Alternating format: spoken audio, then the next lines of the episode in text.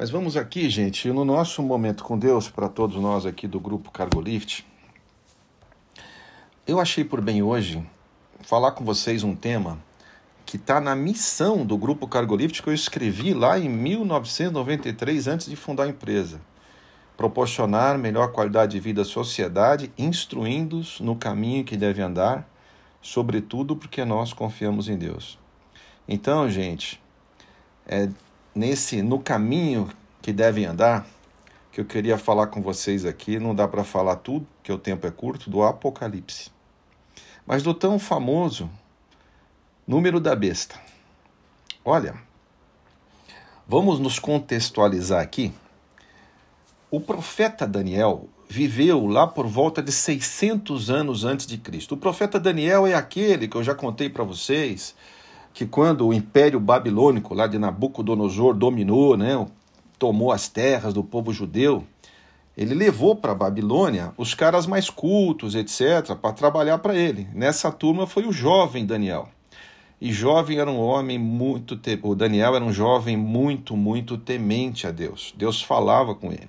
Tanto é que politicamente, né, lá na Babilônia, armaram aquela, aquela arapuca para ele cair.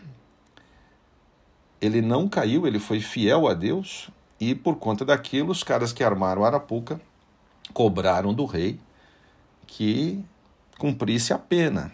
Então, o rei, contra o gosto dele, teve que botar Daniel na cova dos leões. E os anjos de Deus entraram lá com Daniel e não aconteceu absolutamente nada com ele. Então, você tem alguma dúvida que Daniel realmente era um homem de Deus, que Deus falava com ele, era um profeta de Deus. Deus dava visões para ele, em sonho, mostrava as coisas, para ele levar a palavra de Deus ao povo. No Novo Testamento, de Jesus para cá, o próprio Espírito Santo que Jesus deixou aqui é que conversa com a gente, está no coração da gente. Mas naquela época, foi antes de Jesus, 600 anos antes, Deus usava os profetas de Deus para conversar com o povo, para mandar a mensagem dele. Então, esse foi o profeta Daniel que viveu né, boa parte do tempo lá na Babilônia, 600 anos antes de Cristo. E foi Daniel que escreveu as profecias do que iria acontecer no futuro. Olha que interessante. Lá 600 anos antes de Cristo as visões que ele teve e escreveu na Bíblia. Está lá no Velho Testamento, né? As conquistas dos reinos na terra que iriam acontecer e tudo aconteceu. Depois, a vinda do Messias. Foi o profeta Daniel que escreveu direitinho como é que seria a vinda do Messias e tudo mais, que os judeus não iriam reconhecer, que iriam crucificá-lo. Aconteceu tudo isso quando Jesus veio. Mas gente escreveu isso 600 anos antes, gente. Imagina, aconteceu exatamente tudo. Também ele escreveu lá o sofrimento e a libertação do povo de Deus e a ressurreição dos mortos. Algumas coisas que ele escreveu ainda vai acontecer, porque a ressurreição, do, ressurreição dos mortos só vai acontecer quando Jesus vier buscar a igreja, né? Aí agora, depois de Daniel, vamos passar a Jesus. E depois de Jesus, depois de Jesus, por volta do ano 90, 95 depois de Cristo, é que João escreveu o que está no Apocalipse, as coisas que vão acontecer quando tiver chegando a, a volta de Jesus. Olha que coisa tremenda, gente, tremenda. Eu vou ler um pedacinho aqui que está em Apocalipse o sonho que João teve, João teve praticamente, ele foi arrebatado, né? Depois de Jesus, foi uma perseguição muito grande, né? Dos, dos, dos impérios, né? Contra o povo de Deus, os cristãos, os judeus, eles tiveram que se esparramar pelo mundo. E João, algum, a maioria dos cristãos, né? E eu inclusive acredito que quem escreveu o Apocalipse foi o apóstolo João, que viveu com Jesus, era o mais jovem deles. Mas outros estudiosos acham que não, que foi um cristão chamado João, porque no grego, né, a linguagem que se escreve no Apocalipse não é uma linguagem tão culta como aquelas que o apóstolo João escreveu nos livros da Bíblia. Mas não importa qual dos Joãos escreveram o Apocalipse. O importante é a mensagem que Deus deixou lá para nós estudarmos aqui hoje. Né? Então vejam, ele se recolheu lá para a ilha de Patmos, né? Eu tive o prazer de visitar essa gruta onde ele ficou. Ela tem uma, ela é alta assim, numa pedra, né, com uma visão da Bahia assim, muito bacana. E num lugar assim de muita reflexão. E foi lá que ele adormeceu, teve um sonho, praticamente foi arrebatado assim. E a memória que Deus deixou para ele foi tão grande que Deus disse: Agora você escreve tudo isso que você viu. Então eu vou ler para vocês o que ele escreveu. Está na Bíblia, em Apocalipse 16. Presta atenção, gente. Eu vi, eu e, e ouvi, quer dizer, e ouvi, vinda do templo, uma grande voz que dizia aos sete anjos. Veja, nesse momento, gente, João estava no céu, assim, Deus estava mostrando para ele, né? Que coisa tremenda. Que dizia aos sete anjos: Ide e derramai sobre a terra as sete taças da ira de Deus. Vou fazer um parênteses aqui. Muita gente acha que Deus é só o bonzinho, o benigno, o magnânimo. Sim, ele é amor, mas Deus também é justiça. Deus tem ira também. Ai daquele que cair na ira de Deus. Ele é justo. Ele não vai permitir que o diabo faça o que está fazendo e fique impune, de jeito nenhum. Então continua aqui, ó. Ide e derramai sobre a terra as sete taças da ira de Deus. E foi o primeiro e derramou a sua taça sobre a terra. E fez-se uma chaga má e maligna nos homens que tinham o sinal da besta que adoravam a sua imagem. Então, vocês veem falar por aí, em filmes, etc., do tal 666, do número da besta, né? Interessante isso. Mas veja só. Diz lá no Apocalipse, se a gente continuar lendo, que quando estivesse próximo de Jesus voltar para buscar a sua igreja, ou seja, a igreja não é o templo, as pessoas que estão lá dentro, não.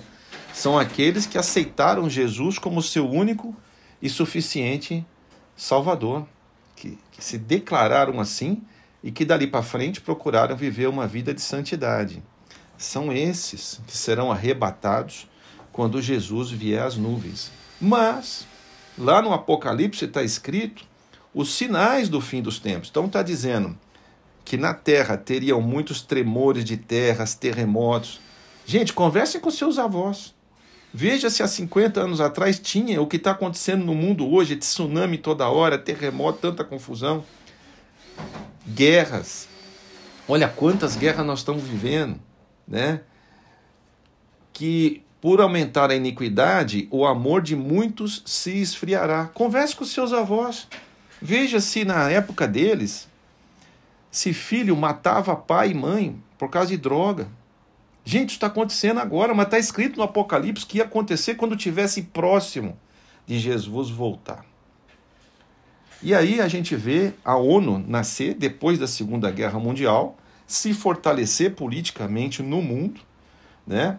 Vocês estão vendo aí essa agenda 2030 da ONU, que tem uma, uma filosofia muito bonita.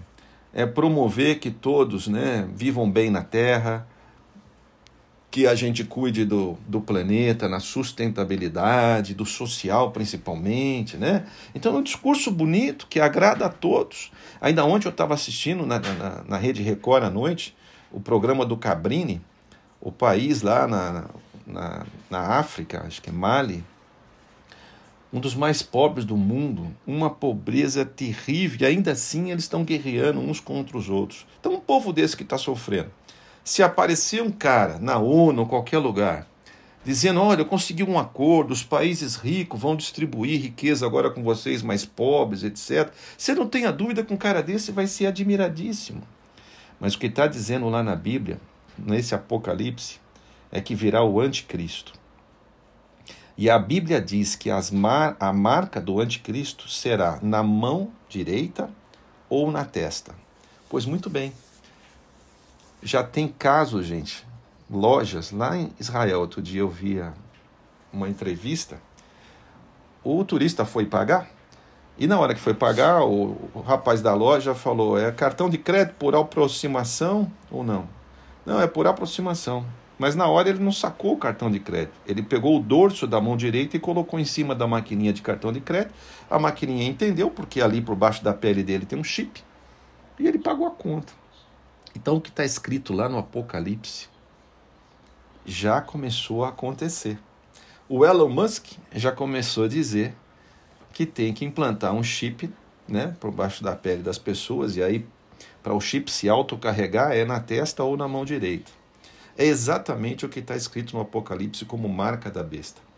Na Bíblia está dizendo no Apocalipse que ninguém vai conseguir comprar e nem vender se não estiver fazendo parte de uma cadeia global. Olha que curioso, gente. O, lá no grego antigo, os números eram também eram escritos por letras. Então o número 6 era o VAV, V-A-V, VAV. E traduzindo assim para a nossa linguagem atual, para o inglês ou qualquer língua, esse VAV foi traduzido como W. Não é curioso que a rede mundial de internet é www? Vocês têm alguma dúvida que alguém conectado com a internet tem condição de comandar o mundo hoje? A tecnologia já está aí. Olha os satélites todos com sinais de internet. Olha que tremendo. O cara que tiver domínio disso, dos satélites, dos sinais da internet, etc., domina o mundo. Outra coisa, diz na Bíblia, no Apocalipse, que para o anticristo reinar, terá uma moeda única, um único sistema de governo no mundo e uma moeda única.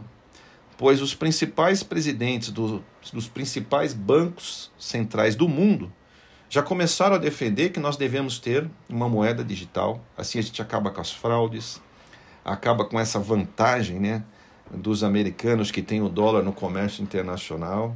Vocês estão vendo a China querer comercializar com a sua própria moeda e você vê os países de esquerda né, querendo fazer negócio eh, não mais em dólar, mas com a moeda chinesa. Vocês não, não tenha dúvida que isso vai dar uma confusão.